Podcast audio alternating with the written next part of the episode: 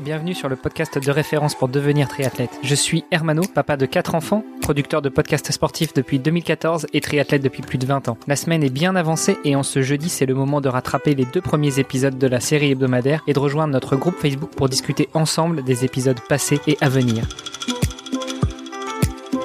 Salut les sportifs, c'est Armano et vous êtes sur l'épisode de jeudi du podcast Devenir triathlète.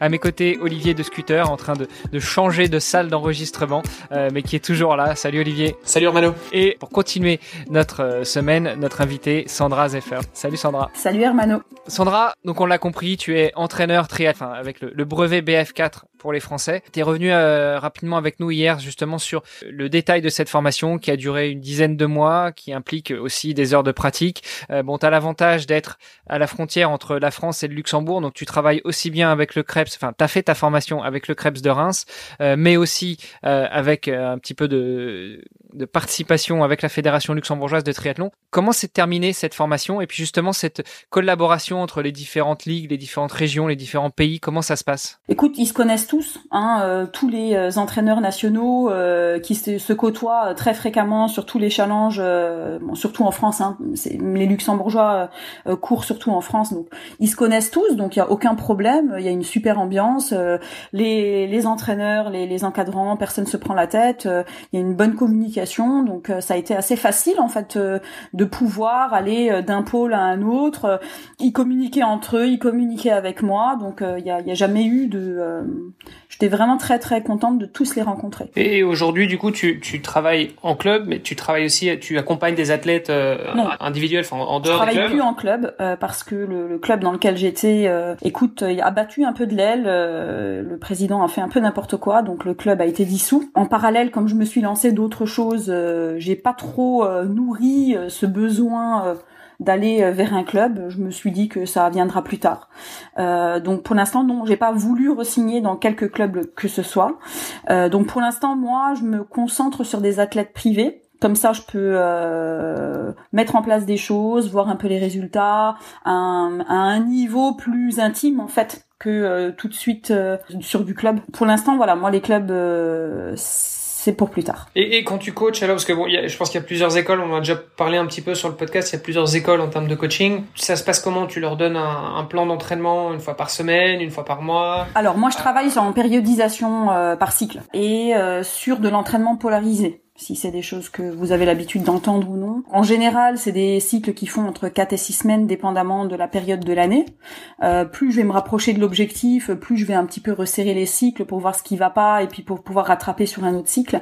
Et avec euh, un travail euh, justement sur euh, euh, justement sur le pic de forme en fait. Hein. Je vais je vais simuler plusieurs pics de forme, enfin essayer de les de les de les amener à ça plusieurs fois sur sur des cycles pour pouvoir être bon euh, pour l'objectif.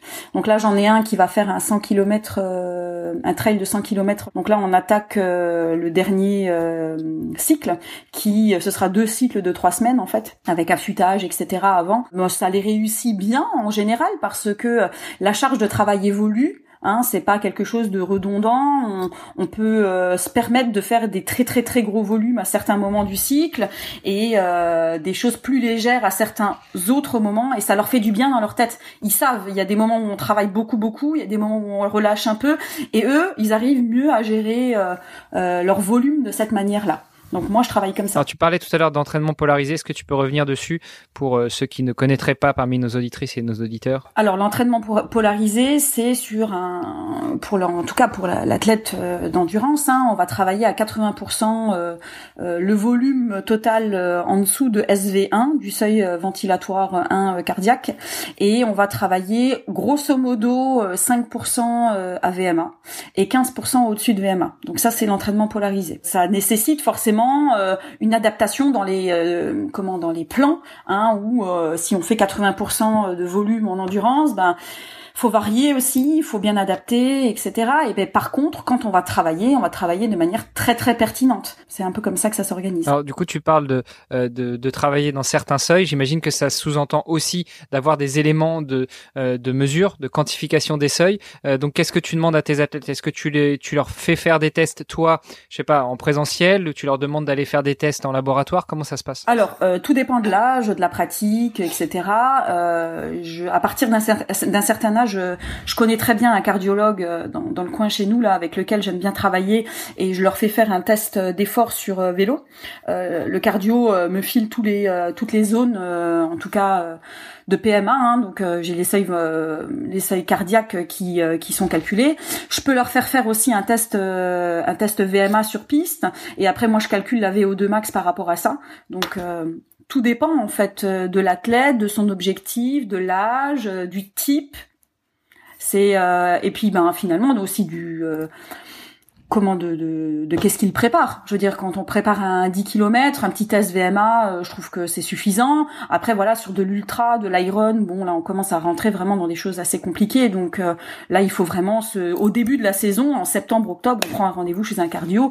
Euh, c'est pas compliqué. Et puis, et puis, on, fait les tests. Et puis, on est bien, on est parti pour la saison. Quoi. Du coup, tu reproduis ces tests dans le courant de la saison avec l'évolution, on espère positive, des, des différents seuils? Alors tous les trois mois, je fais normalement des des tests VMA, j'en fais dans l'eau euh, j'en fais euh, test, le fameux test de 400. Hein.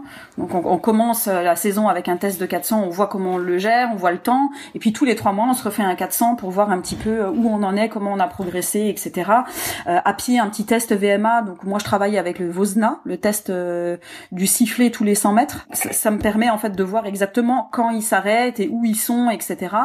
Et après sur le vélo, je les accompagne pas forcément toujours. Ils ont pas forcément tous un home trainer. Enfin bon c'est des fois un peu compliqué, euh, mais je leur demande de faire des tests généralement sur euh, du seuil à 10 minutes, 15 minutes, enfin avoir un petit peu euh, ce que je peux mettre en place à ce niveau-là. Tu peux revenir sur le test Vosna? C'est un test en fait de un test VMA. Vosna, c'est Monsieur Vosna hein, qui l'a mis en place, qui permet en fait donc sur une piste de 400 mètres, on met des plots tous les 50 mètres, on siffle tous les 100 mètres et puis ben en fait c'est un test où on commence à une allure. Un exemple, on va commencer à 9 km heure. le le coureur en question euh, va courir pendant 3 minutes à 9 euh, km heure, et moi je vais siffler à chaque fois, j'ai une bande son hein, que je vais que je télécharge au préalable. Euh, je, vais, je, vais, siffler tous les 100 mètres pour savoir s'il est au bon endroit, à la bonne allure. Et euh, une fois que les 3 minutes sont terminées, on s'arrête une minute. Et on va faire ça jusqu'à ce qu'il crame. Euh, donc la, la, VMA sera déterminée au moment où, si on arrive à 17-18 km heure, eh bien, on cramera à un moment. Et puis par rapport à ça, à chaque fois qu'ils arrivent, moi je prends leur pulsation cardiaque à l'arrivée de chaque tour de 3 minutes. Ce qui me permet après de faire en fait un, une échelle euh, rythme plus cardio et euh, de, de, à partir de ça je peux calculer la VO2 max. D'accord. C'est pas mal hein Ok. Et donc tu disais que tu tu les encadrais pendant les tests. Tu les accompagnes aussi à d'autres moments ou bien c'est c'est vraiment juste pendant les tests? Non non là je les accompagne euh, là je les accompagne pendant le test. Euh, J'accompagne plus facilement sur la natation parce que euh, tout le monde n'a pas forcément les bons gestes etc.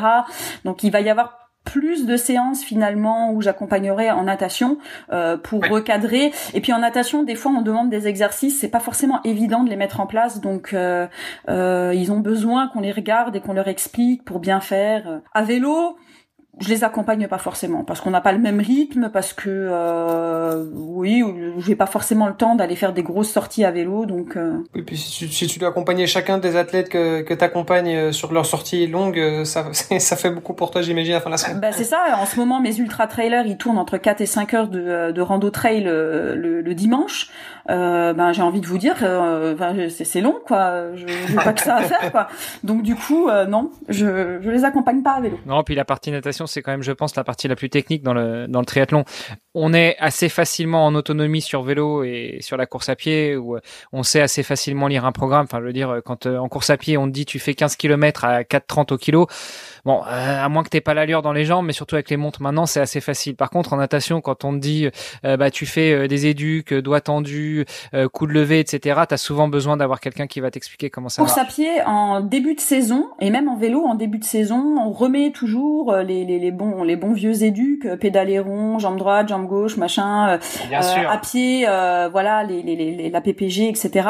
Donc là, en général, je refais toujours quand même des petits, des petites séances avec eux, de manière à voir un peu la souplesse, voir le rebondi, etc. Donc ça, c'est ta première deuxième vie où tu, tu as fait une formation de coach et tu exerces. Ce serait intéressant de savoir à quel moment tu t'es décidé aussi à continuer encore tes études pour embrayer sur une formation de micronutritionniste. Eh bien, au départ, la formation, ma reconversion, c'était ça. C'était, euh, je voulais faire quelque chose dans la nutrition, je savais pas comment. Euh, c'était ça. Je je voulais y associer bien sûr le sport, mais l'objectif premier c'était de, bosser dans quelque chose qui touchait à la nutrition.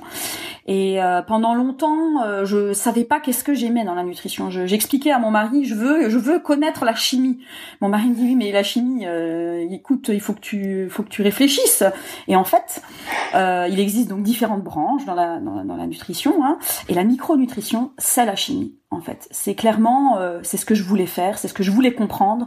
Euh, on a les macromolécules, les lipides, les glucides et les, euh, protéines, hein, et on a les micromolécules. Et c'est les micromolécules qui, par synergie, vont, vont faire des réactions chimiques dans le corps et qui vont induire telle ou telle chose au niveau métabolique. Et en fait, quand j'ai découvert la micronutrition, ça a été une révélation. J'ai dit bah oui, c'est ça que je veux faire.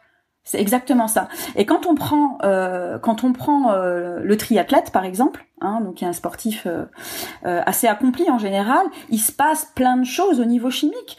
on a plein de besoins. C'est comme c'est comme un vélo en fait. Imaginez un vélo. Je vous dis, vous allez faire aujourd'hui une sortie de 100 km et je vous donne un vélo pas forcément réglé, les vitesses elles passent pas forcément bien. Euh, voilà, bon voilà, euh, au niveau du guidon, euh, c'est pas forcément top, il est un peu grand, etc. Les 100 bornes, vous allez quand même les faire.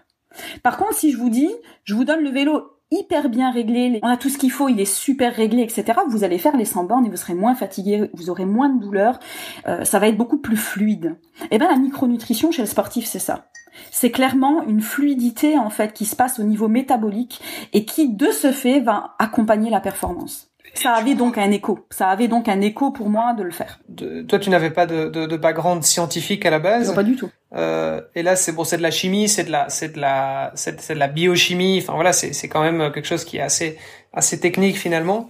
Euh... Et alors du coup, en, en, parallèle de ma formation, j'ai repassé mon bac S. D'accord, ok. Donc du coup, euh, j'ai fréquenté, euh, j'ai fréquenté euh, l'UFR MIM à Metz pendant un an. j'ai repassé mon bac S parce que déjà je l'avais pas eu, et qu'en plus de ça, il y avait un écho fondamental sur les bases de la biochimie, de la de la physio au niveau de la SVT, de comment, ne serait-ce que des maths, hein, qui m'ont permis de réfléchir un petit peu différemment. Donc j'ai fait ça en même temps, et ça m'a permis de comprendre dix fois mieux que si je l'avais pas fait. Wow. tu, remarqueras le blanc, ça veut dire que là, on, ne sait plus quoi pas dire. forcément envie de le dire, hein, mais voilà, je l'ai dit. Peut-être pour finir euh, cette semaine de podcast, demain, on reviendra justement sur la formation de micronutritionniste, ce qu'elle t'apporte déjà à toi personnellement, puis euh, ce que tu t'attends qu'elle apporte à tes athlètes dans leur euh, recherche de performance, puisque tu nous as dit que c'était comme un vélo bien réglé, ça aidait justement à ce que la, la performance soit beaucoup plus fluide. Exactement. Eh bien, à demain, Sandra. À demain. À demain, Olivier. À demain. Vous avez apprécié nos échanges? Alors n'hésitez pas à aller sur Apple Podcast, laisser un commentaire, passer faire un petit tour sur les différents réseaux sociaux, taguer notre invité dont on remet toutes les coordonnées dans les notes de cet épisode et n'hésitez pas à venir faire un petit tour sur notre groupe Facebook, c'est le meilleur moyen d'interagir avec nous et d'en savoir un petit peu plus sur les actualités multisports du moment. Je vous donne rendez-vous demain pour un nouvel épisode. Salut les sportifs euh, mais qui est toujours là. Salut Olivier. Salut Olivier. Salut Olivier, ouais, Je, je, me présente moi-même. Elle est belle celle-là. Désolé, ça fera un peu de montage. Salut Romano. Et euh, pour euh, terminer la semaine, enfin pour continuer notre euh, semaine, notre invité Sandra Zeffer. Sandra, salut Sandra. Ah, c'est difficile l'intro aujourd'hui. on mettra ça dans le bonus quand quand on fourche un peu. Sandra,